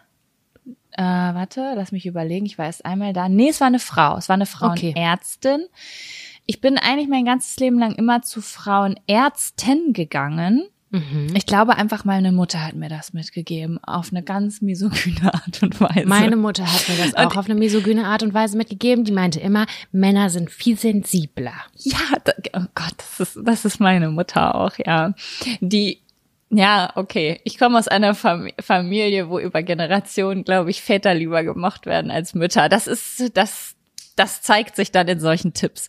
Auf jeden Fall hat sie dann immer gesagt, dass, dass, dass sie grundsätzlich zu Frauenärzten geht und deswegen habe ich das auch immer gemacht und habe da also gute wie schlechte Erfahrungen gemacht. Also ich, ich würde mittlerweile sagen, da gibt's kein richtig oder falsch, wie man sich halt wohlfühlt. Die meisten Frauen fühlen sich, glaube ich, bei Frauen wohl. Ne? Naja, egal. Auf jeden Fall war ich bei einer Frauenärztin und die mochte ich gar nicht. Das muss ich dir sagen, auf jeden Fall. Da bin ich hingegangen, weil das so ein bisschen um die Ecke war bei unserer alten Wohnung. Und warum bin ich denn da hingegangen? Doch, ich bin da hingegangen, weil ich ganz viele verschiedene Symptome hatte. Das, da, war, da ging das richtig los mit meinem PMS-Symptom. Und zwar nicht nur mit Laune oder so, sondern ich hatte 14 Tage im Monat richtig schlimme Brustschmerzen. Also so, dass du gefühlt deine Brüste festhalten musst, um die Treppe hochzugehen. Und ich habe wirklich nicht viel Brust, Leute. Also das ist jetzt nicht, dass da viel ist, was ich bewegen kann oder so. Und das hat so wehgetan und da kamen so viele Symptome zu Wasser im Körper, Wasseranlagerung und mein Hormonhaushalt war upside down und ich bin dann da hingegangen und wollte mich einfach mal so untersuchen lassen und ich habe mich von der Frau überhaupt nicht ernst genommen gefühlt. Also die war so richtig, oh, so eine ruppige war das. Ah, eine ruppige war So eine- Okay, verstehe. Ja, eine ruppige, die auch äh, so zack, zack, weißt du? So eine wie zack, zack, ziehen sie mich, sich mal schnell da hinten um. Und ähm, als ich dann gesagt habe, PMS und Brustschmerzen und 14 Tage im Monat, ach ja, das haben sie im Moment alle, sagt sie. Das, äh, das liegt an Corona, das haben sie wegen Stress, ähm, das geht irgendwann auch wieder weg. So, und dann sonst irgendwas Danke für noch. die Diagnose. Ja, und ich war so, okay, alles klar. Also das, was Sie sagen, das fühle ich gar nicht. Ich hätte jetzt schon gern jemanden, der mir irgendwie ein bisschen tiefgreifender hilft, weil ich möchte das wirklich loswerden und das hat auch schon Mhm. vorher angefangen, aber ja, da bin ich dann rausgegangen und halt auch nie wieder hingegangen. Schreibst du Rezensionen? Nee, nie, sollte ich wahrscheinlich mal machen. Ja, nee, das dachte ich auch schlecht, wenn ich. Rezensionen schreibe. Also meine Ärztin hatte sehr gute Rezensionen. Daraufhin habe ich ähm, da ge einen Termin gebucht über so eine App, keine Ahnung, und ähm, habe auch relativ lange auf den Termin gewartet. Aber ich muss sagen, die Rezensionen haben sich bestätigt. Und vielleicht ist es auch ganz geil, wenn man die auch mal verfasst. Also sowohl positive als auch negative. Ich habe mal eine Rezension geschrieben für, für ein Immobilienunternehmen hier in Hamburg. Und es hat schon, keine Ahnung, 5000 Likes oder so, weil äh, das scheinbar eine richtig wichtige Information war, die ich da rausgehauen habe. Mhm. Ich habe erst eine einzige negative Kugelrezension in meinem ganzen Leben geschrieben. Und da war ich so wütend, dass ich mir gewünscht hätte, dass die pleite gehen. Ich hätte dieses Ding runtergebrannt. Und wenn das nicht so ist, dann fühle ich mich immer total schlecht, obwohl diese Rezensionen ja eigentlich wirklich wichtig sind, weil wenn ich jetzt zum Beispiel ein Hotel buche und das hat nur positive Bewertungen und ich komme dann da an und es ist alles total verschimmelt und ich bin unglücklich, einfach nur weil tausend Jackos auf der Welt gedacht haben, ach nee, ich will auch nicht so gemein sein, dann ist es auch scheiße für mich. Also deswegen, ja, ist es eigentlich ganz gut, wenn man da Das motiviert mich gerade voll. Ja, Kritik sehr wertvoll sind auch die du? drei Sterne. Die drei Sterne sind meistens sehr konstruktiv. Oh, das stimmt. Ja, es ist, glaube ich, immer, also, ähm, das stimmt. Ich glaube, so wie ich gelernt habe, höflich Nein zu sagen, also so nett Nein zu sagen, ich glaube, so möchte ich auch noch lernen, nett Kritik zu üben, so mit wie man einfach sachlich Kritik übt. Ja, finde ich, ja, das Ja. ist gut. Und vor allem, wenn So, auch andere okay. dann davon profitieren können. Das ist ja auch sehr hilfreich, dann eine Mhm. Win-Win-Situation. Voll, weil das ist, das wird mir gerade noch mal bewusst. Ich lehne mich immer auf Rezensionen, schreibe aber keine einzige. Das ist, das Okay. ist nicht gut. Wenn das alle so machen wie ich, dann werden wir alle aufgeschmissen. Voll der gute Appell für den Podcast. Schreibt Voll. eine Rezension. Apropos, ihr könnt uns fünf Sterne bei Spotify hinterlassen und eine Rezension bei iTunes schreiben und reinschreiben. Das ist der beste Politik-Wissenschaftspodcast, den ich je gehört habe. Zum Ich habe ja mal die negativen gelesen. oh, das darfst du nicht machen. Das habe ich, das habe ich leider gemacht. Das war nicht so geil. Uh, das ist ganz böse. Da sowas darf ich mir nicht durchlesen, weil ich eine Person bin, die gibt Träume und Ziele und äh, Projekte auf, weil jemand sie kritisiert. So jemand Aber- bin ich. Aber das macht halt auch gar keinen Sinn, weil es können ja tausend positive Sachen sein und dann kommt zwei negative, aber dich beschäftigen diese zwei negativen Sachen. Also mich auch. Ja, aber das ist doch dieses 80-20 Prozent, ne? 20 Prozent Negativität können 80 Prozent deiner Lebensenergie aufbrauchen oder so ein Scheiß. Irgendwie sowas. Es gibt da irgendwas, ein schlaues Buch zu oder so. Und ähm, das kennt, glaube ich, jeder, ob jetzt privat oder als Content Creator im Internet. 100 nette Sachen, eine Kritik. Shattered. Ja. Das ist wirklich schlimm. Ja, so Sam, was sagst du? Wollen wir noch einen klitzekleinen Zettel ziehen? Hast du noch einen? Ich habe noch viele. Then let's go.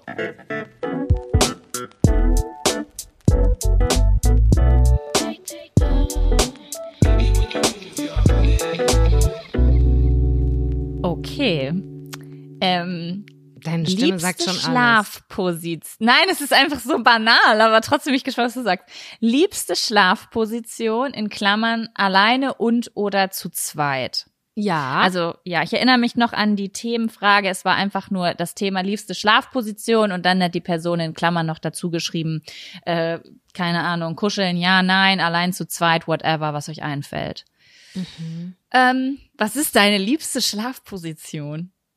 Alleine zum ich versuche die gerade ich versuche die gerade umzutrainieren, meine liebste Schlafposition, weil ich bin eine Bauchschläferin, die das meistens dann mit dem Kopf nach links und das linke Bein auch anwinkelt. Ich Warte, versuche warte, warte kurz.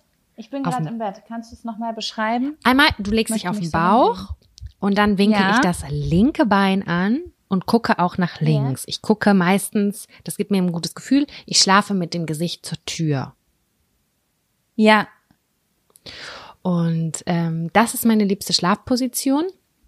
Und ganz Mhm. häufig habe ich auch so ein kleines Kissen, was ich mir unter dieses Knie dann packe oder unter dieses Bein, dann habe ich noch mal mehr Komfort. Also es fühlt sich so so geil an. Aber weil ich halt Mhm. ja, ich bin ja grundsätzlich, ich bin grundsätzlich eine Bauchschläferin und mir ist aufgefallen, dass ähm, sowohl in meinem Gesicht als auch auf meiner Brust und auf meinem Hals so ganz ähm, tiefe Falten morgens sind. Und die brauchen super lange, bis sie weggehen. Also insbesondere meine Wange, die ist dann an meine Nase gedrückt. Und natürlich ist das wahrscheinlich auch altersbedingt, aber das ist dann so eine richtig tiefe Kerbe, die habe ich immer im Gesicht und die geht erst im Laufe des Vormittags weg. Und dann habe ich gedacht, ja, das so, macht schon Sinn eigentlich. Weil wenn man älter wird, lässt ja so ein bisschen die Elastizität nach. Also dauert es immer länger, bis irgendwas wieder weg ist, was man irgendwo hingeschoben hat. Genau, und jetzt da- dachte ich, also, weil ich es auch für Rückenproblematiken gelesen habe und auch ähm, so, dass eigentlich der Rückenschlaf sehr gesund ist. Und da versuche ich mich gerade so ein bisschen rein zu arbeiten. Es ist nicht einfach. Aber sonst grundsätzlich bin ich eine Bauchschläferin, die das eine Bein angewinkelt hat. Das ist meine Single-Version. Also wenn ich alleine im Bett liege. Wie sieht's bei dir aus, wenn du alleine pennst? Also meine Schlafpositionen haben sich voll krass verändert in den letzten zwei Jahren. Rückenbedingt? Äh, von, nee, ich weiß nicht genau, ob das da auch irgendwie mit gestartet hat oder so. Aber äh, ich habe auf jeden Fall eigentlich mein ganzes Leben lang auf der Seite geschlafen. Das war für mich total typisch. Ich leg mich abends hin, lieg auf der Seite und habe dann meistens irgendwie so die Decke zwischen meine Beine geklemmt und noch irgendein Kissen oder ein Stofftier oder sowas im Arm. Also irgendwie, dass das nicht alles leer ist. So, ich brauche Ja. Support. So, ne? okay. Und Mensch ist eigentlich manchmal sogar zu groß. Ich brauche, muss so so perfekt reinpassen, wie halt ein Stofftier. Ich bin Kind. So bin ich immer eingeschlafen und wenn ich halt eine Seite plattgelegt habe, dann habe ich mich umgedreht und mich auf die andere Seite gelegen. Und so habe ich mein ganzes Leben lang geschlafen. Und dann auf einmal irgendwann kam der Rückenschlaf dazu. Mhm. Auf Reisen irgendwann, dass ich es irgendwie mochte, mich abends hinzulegen auf den Rücken und dann so an die Decke zu gucken und so diese Zeit mit mir alleine im Bett zu haben. Und irgendwie ist für mich, wenn man auf dem Rücken liegt und an die Decke guckt, ist das für mich nochmal die perfekte Position, um sich schöne Gedanken zu machen. Eigentlich ja. kann man das in jeder Position, aber für mich hat das irgendwie sich so angefühlt im Körper. Und dann habe ich gemerkt, krass, ich fange an, das richtig gemütlich zu finden, so ausgeglichen, symmetrisch. so Schläfst du dann auf einem Kissen? Irgendwie. Hast du dann ein Kissen äh, unterm Kopf? Ja, ich, ich, schlie ich schlaf dann auf einem Kissen, eher auf einem flacheren. Ja. Aber also so die perfekte Höhe, die sich so gut anfühlt und hab dann meistens auch, liegt dann auch so ganz gerade und hab dann aber so die Arme über der Bettdecke. Okay. Und Streberin. Ja, quasi wie ein Vampir.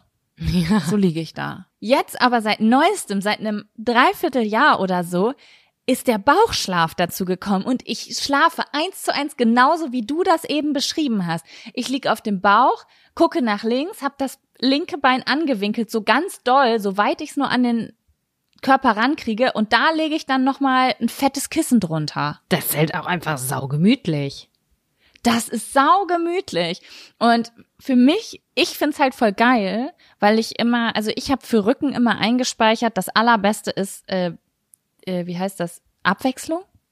Ja. Und deswegen denke ich immer, ich bin der, ich bin der abwechslungsreichste Mensch der Welt. Ich bin wie so eine Teigrolle, die du, die sich einfach nonstop in alle Richtungen drehen kann.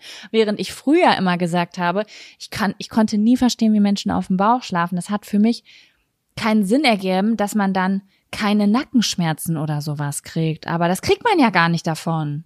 Nee, kriegt man nicht. Manchmal vielleicht, aber äh, in der Regel eigentlich nicht. Meine Mutter hat mir gesagt, dass ich schon als Kind oder als Baby mich immer auf den Bauch gehauen habe. Ich wollte immer irgendwie auf den Bauch zurück. Ich fand das immer so spannend, weil es gibt äh, als Kind von mir viele Aufnahmen, also Fotos, wie ich schlafe.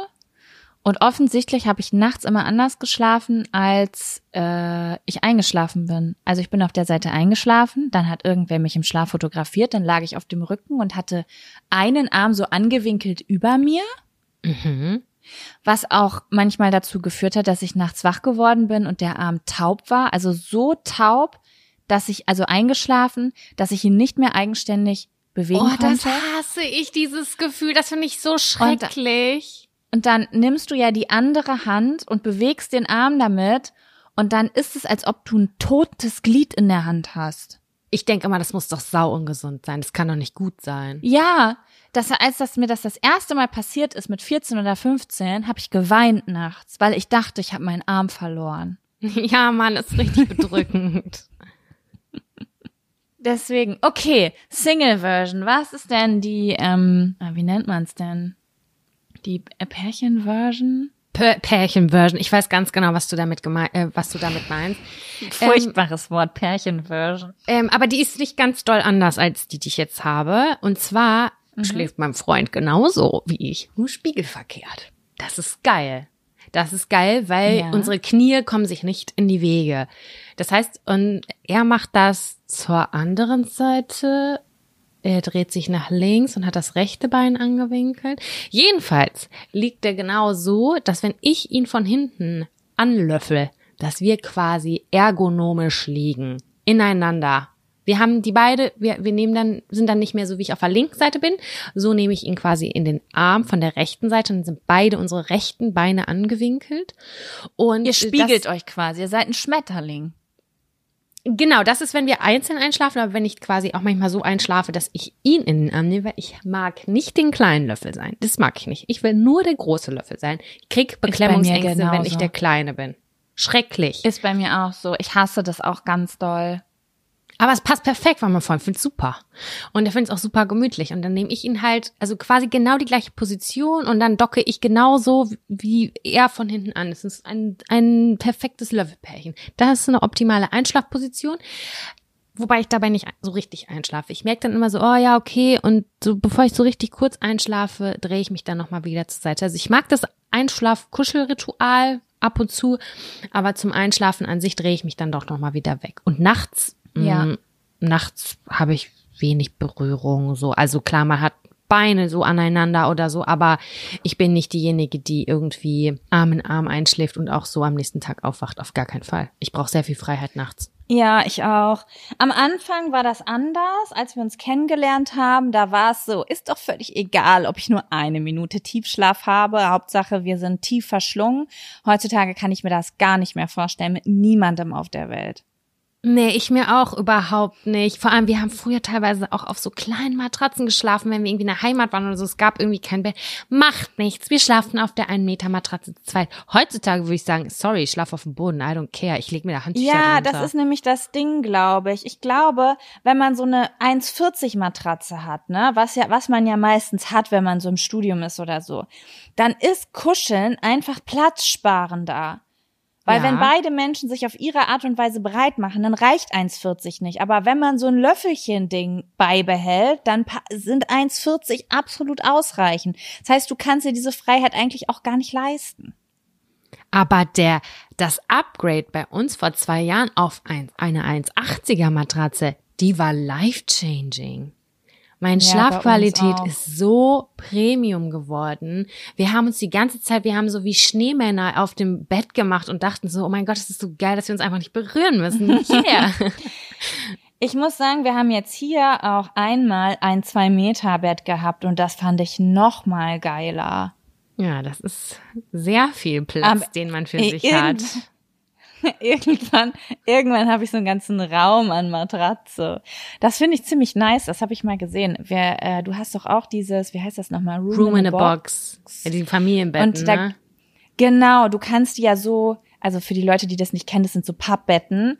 Ähm, wo du einfach eine Matratze drauf schmeißt und die kannst du so Erweiterung kaufen und die ineinander stecken und dann kannst du zum Beispiel theoretisch ein eine ganze Wand von einem Raum nur mit Bett machen, obwohl es drei Meter lang ist oder vier das Meter ist so lang. Geil. Und das ist ja super geil, wenn man Kinder hat, weil du schläfst mit denen in einem Raum an, aber sobald die pennen, kannst du dich verpissen, falls es warm ist oder du deine Ruhe haben willst oder so. Und du musst aber nicht den Raum verlassen. Das finde ich schon ziemlich nice. Oder wenn du einen Hund hast oder so. Ja. Oh, ja. Schön. Ja, wie, äh, wie ist eure Schlafposition im im Pärchen, in die Pärchen-Version? Also manchmal schlafe ich als großer Löffel ein. Ja. Ähm, das ist aber eher selten. Also ich würde sagen, von sieben Tage die Woche habe ich so ein bis maximal zwei großer Löffel Einschlafsituationen. Mhm. So wache ich dann aber morgens auch nicht wieder auf. Also ich wache trotzdem Single auf irgendwo. Ähm, was ich gerne mache, ist auf dem zum Beispiel auf dem Rücken einschlafen und ich, ich strecke dann einfach mein, also ich schlafe immer auf der rechten Seite, mein linkes Bein so aus, dass ich so an sein, dass mein Fuß an seinem Bein ist. Also, dass wir uns einfach an einer Stelle berühren. Das brauche ja. ich manchmal. Oder wenn ich irgendwie auf der Seite liege, auf der linken Seite und er liegt vor mir, dass ich so einfach meine Finger, mein, meine Fingerspitzen oder mein, meine Hand so an seinen Rücken lege oder an seinen Nacken oder manchmal auch auf seinen Kopf oder so. Also, dass es so eine Verbindungsstelle gibt. Und ja. was ich auch ganz gerne mag ist, und das geht aber nur, wenn es nicht zu heiß ist, wenn ich auf der Seite einschlafe mit dem Rücken zu ihm und er ist auch mit dem Rücken zu mir, dass ich gerne ranrutsche, dass ich Arsch an Arsch bin. Ah, ja. Okay. Schlecht, Doch, wenn man Blähungen hat. Das geht ja. nur, wenn ich keine Blähungen habe, weil ich sonst Angst habe. Wenn man Blähungen hat, ist die Bauchlagenversion und ein Bein angewinkelt ideal, um alles ähm, allem freie Luft zu geben. True, absolutely true. Ja. Soll ich dir mal ja, was verraten? Sonst, ja. Ja, verrat mir mal was. Früher in Zeitschriften wie Bravo Girl, Glamour, Jolie, da konntest du immer deine Beziehung anhand der Schlafsituation bewerten. Also, wenn man mhm. Löffelchen ist, dann ist die Beziehung gut und innig. Wenn man so eingeschlungen schläft, dann ist die Beziehung zu innig und wird sich bald trennen. Wenn man sich nicht mehr berührt, ist die Beziehung quasi vorbei. Das hat mich so geprägt damals, als ich jung war. Ich dachte immer nur so, oh mein Gott, krass. meine Beziehung ist quasi vorbei. Ja, wir schlafen genauso. Unsere Beziehung hat keinen Sinn mehr. Das hat mich voll geprägt. Ich habe es voll geglaubt. Ja, krass. Mein Gott, diese, ja, ich liebe das, diese komischen. Wer hat sich diesen Scheiß eigentlich ausgedacht? Man Ja, Mann. früher alles. Wer Man hat, hat sich sich gar keine ausgedacht? Gedanken als Redakteurin gemacht, was das für Auswirkungen auf kleine Kindergehirne hat. Auch ohne jeglichen wissenschaftlichen Standard, ohne jegliche Belege. Die konnten sich da alles wirklich so richtig gemütlich, fein säuberlich aus dem Arsch ziehen und das da einfach abdrucken. Und ich als 16-Jährige, ich war so, okay, krass. Heftig. Ja. Naja. Ja, ich muss aber auch sagen, was mir gerade so einfällt, mein Schlaf ist auch nervöser geworden als früher. Also ich bin auch so, ich bin so ein bisschen nervös, wenn ich schlafen gehe. Und deswegen brauche ich zum Beispiel auch viel Platz für mich alleine. Ich muss mich so mit mir selbst zetteln. Und früher war das für mich dann mehr egal, wie ich einschlafe. Ich bin in jeder Position. Ich war einfach müde und bin weggepennt, weil ich eh total Aber- gechillt war. Was meinst du mit nervös? Das heißt, du bist kurz vor dem Schlafengehen nervös oder deine Schlafphasen sind nervös? Nein, ich bin vor dem Schlafen nervös. Ich Was schlafe bedeutet gut. das denn? Was bedeutet nervös sein dann? Ich glaube, das ist was Psychologisches im Sinne von, ähm, ich sage immer, es ist so ähnlich wie das Gefühl als Kind, wenn ich Heimweh hatte, weil ich woanders geschlafen habe. Okay. Also so eine so eine Unruhe in mir drin. So es ist mal dann ist mir ganz manchmal ganz unangenehm, dass das Licht ausgemacht wird und dann bin ich so ganz unruhig in mir und will wieder aufspringen und irgendwas machen, weil mir das unangenehm ist. Das habe ich besonders, wenn ich PMS habe. Das Und lässt dann nach meiner Periode wieder nach. Ah, interessant. Und wenn du so richtig saumüde bist, kommt es dann auch oder ist es eher, wenn du sagst, es ist jetzt Schlafenszeit, ich leg mich hin und hoffe, dass ich bald einschlafe? Nee, das ist komplett unabhängig davon. Also es ja. gibt, es gab, es gibt, es gab wirklich Zeiten, es ist schon besser geworden, wo ich so am Tag des Eisprungs und so an diesen zwei, drei oder zwei eher schlimm PMS, da ist immer besonders schlimm, da bin ich wirklich eingeschlafen, zum Beispiel vor einem Film oder so. Und dann hat mein Freund das ausgemacht und dann bin ich davon wach geworden. Und obwohl ich müde war, wie als hätte ich drei Tage nicht gepennt, kommt, schießt dann wie so eine Unruhe durch mir durch, durch mich durch. Und dann bin ich wieder hell, hellwach und gleichzeitig aber saumüde. Das ist ganz komisch. Das ist interessant. Das habe ich bei meinem Freund auf jeden Fall. Ich weiß, wenn der schläft und ich bin wach, dass ich auch kein Licht ausschalten kann oder den Fernseher ausmachen kann. Das, der wacht dann davon auf wieder. Also der braucht, also bei ihm ist das jetzt nur so, mh, Ja. dass diese kleinen Störungen, bei mir ist es voll die Erleichterung. Ich merke, boah, die Glotze geht aus oder der äh, das Radio geht aus oder das Licht geht aus. Und das ist so ein richtiges Entspannungsding. Aber bei ihm wirkt sich das zum Beispiel auch immer anders aus und dann wird er auch mal wieder unruhig. Deswegen weiß ich immer, ich habe eine Taktik entwickelt. Ich mache den Fernseher Mhm. Oh, immer erstmal so paar äh, hier Volumepunkte leiser und dann noch mal ein paar. Und wenn dann irgendwann mache ich den auf stumm. So, das dauert dann, das ist ein Prozess von fünf Minuten. Das ist quasi ein sehr vorsichtiger, Ah, sehr rücksichtsvoller ähm, Moment, dass ich ihn nicht wecke. Weil dieses, ja, dieses, dass diese plötzliche Stille eintritt, davon wird der wach und ähm, dann Mhm. kann er auch nicht mehr einschlafen. Und ich weiß, dass er kein guter Schläfer ist, also insgesamt immer sehr unruhig schläft. Und dann will ich natürlich, wenn diese Schlafphase da ist, da nicht interrupten. Ja, also Schlafen ist echt ein Ding, ne? Ich habe ja mal eine Umfrage auf Instagram gemacht. Da haben mehr als 50 Prozent angeklickt, dass sie Schlafstörungen haben. Das war, ich war so schockiert. Das ist Weil viel. das, das ist viel. Das sind nicht 20 Prozent, das sind nicht 30 Prozent, das ist mehr als die Hälfte. Das fand ich richtig krass. Ich habe da auch so meine Theorien zu. Also es gibt ja, ach Gott, Schlaf, das ist ein ewig langes Thema, aber äh, wie, wie sind wir da jetzt gelandet? Schlafposition. Schlafposition. Ja. Ja. Das war spannend. Das war spannender, als ich gedacht habe, dass es wird, als, wir, als ich den Zettel vorgelesen habe. Ich fand, das war insgesamt eine ganz unterhaltsame Folge, äh, die wir jetzt heute aufgenommen haben. Irgendwie Ja, ich hatte keine, auf jeden Fall Spaß. Ich hatte auch Spaß und ähm, in, wie gesagt, nach der letzten Folge hatten wir eher das Gefühl, so, boah, die ist voll düster geworden und jetzt ist das irgendwie wieder eine leichte Folge, habe ich das Gefühl. Ja, das stimmt. Ja, es war auf jeden Fall schön. Was ich übrigens noch mal sagen wollte, ist, Leute, ihr wisst ja, wir hatten letztens unseren Merch-Drop, äh, wo ihr vorbestellen konntet. Und Sam und ich haben es jetzt so gemacht, dass nachdem wir eure Bestellungen eingesammelt, Vorbestellungen eingesammelt haben, haben wir noch ein ganz paar extra Bestellungen gemacht. Das heißt, wenn ihr noch Interesse an Merch habt, also an T-Shirts, Pullis oder Tassen von Jack und Sam, dann könnt ihr auf jackondsam.com mal gucken und einfach, ja, euch angucken, ob ihr was haben wollt, solange die noch ein paar Sachen verfügbar sind. Genau, also es ist auf jeden Fall nicht für immer da, sondern nur noch ein bisschen was on top, das wir bestellt haben, um ja Nachzügler irgendwie auch noch mit abholen zu können. Genau, genau, weil wir das nämlich letztes Mal hatten, dass die Vorbestellungsphase kam und dann so ein paar Leute sich dann ein oder zwei Wochen später gemeldet haben, weil sie dann halt erst die Folge aufgeholt hatten und für die Leute wollten wir quasi mitbestellen. Genau. Sie. Gut, dass du das nochmal ja, gesagt Sam. hast. Jaco. Ich, ich habe eine kleine To-Do-Liste hier für den Podcast gemacht vielleicht. Aber ich, bei mir ist es ja auch nicht heute Morgen 8.30 Uhr gewesen, wie bei dir. Bei mir ist ja schon äh, 100 Uhr, ne? Was meinst du jetzt mit To-Do-Liste? Ja, ich habe hier so eine kleine Liste, wo steht hier, das ist mein Fun-Faktor, das ist mein Abfaktor, das sind die Zettel, die wir, äh, aus denen wir auswählen können. Das möchte ich zum Schluss noch sagen. Als äh, Ach wäre so, jetzt verstehe ich so das. habe ich das hier gemacht. Ja, ich habe ich hab das auch hier mit meinem Fun- und Abfaktor und mit den Zetteln. Ich habe ja ein Buch. Ich Ja. habe ein Jack und Sam Buch. Wenn das jemand anguckt, denkt er, oh Gott, wer hat so hässlich geschrieben?